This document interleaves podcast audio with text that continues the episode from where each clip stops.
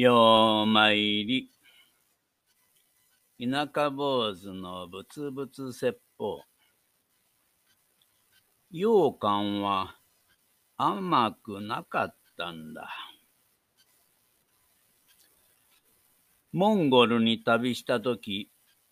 あるお家で夕食をごちそうになりました。食事が始まるとき、失礼な例えだが、洗面器のような入れ物の中に羊の頭部を煮たものが出されて驚いたことがあります。その羊の口には、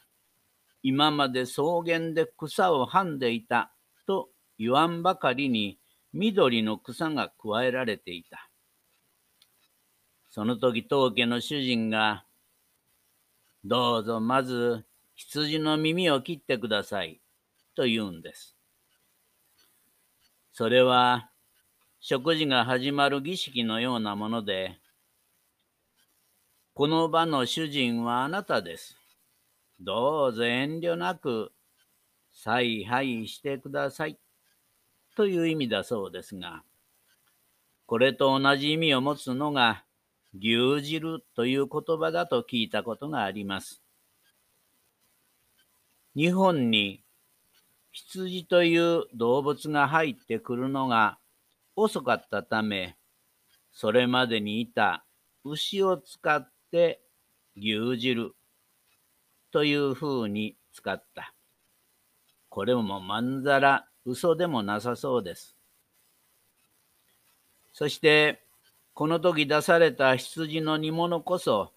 羊羹だったんです。羊羹の羹という字は少し難しい字ですが、羊を火で下から煮て、しかもその羊は大きいものという合成文字なんです。羊、火、そして羊、大、大きい。まさに厚物であります。私は七年間、小屋さんの宿坊で小坊主時代を過ごしましたが、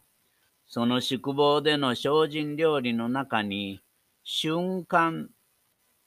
旬のものの厚物、羊羹の羹という字を使います。そんな食べ物がありました。文字通り、季節の旬の食材を煮炊きした料理です。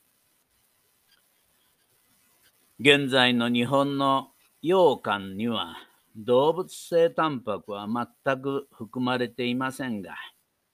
例えば羊の胃袋の中に乳を入れて生まれたチーズ文化がやがて日本では豆腐などの大豆文化に変化したように、長い歴史の中でそれぞれの知恵が生かされ、羊を煮たものがやがて小豆、大豆を煮た現在の食べ物。その中でも小豆を煮たもの、羊羹に変化したのではないでしょうか。本来、イスラムの人たちは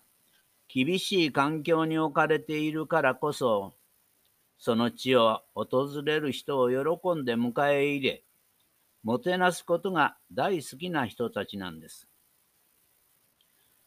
心温かい人たちで、しかもこのような羊文化に代表される知恵を惜しみなく与えてくれたんですね。その意味では、私たちは知ると知らざるとにかかわらず、イスラム圏と深いつながりを持っているんでしょう。そして多くの知恵や文化をいただいた私たちに課せられているのは、今こそテロや戦争をなくすための知恵を結集することなのかもしれません。そしてそれが何より9.11のテロ犠牲者に対する最大の供養だと思うんです。知恵は平和に役立ってこそ知恵足りうることを忘れてはなりません。合唱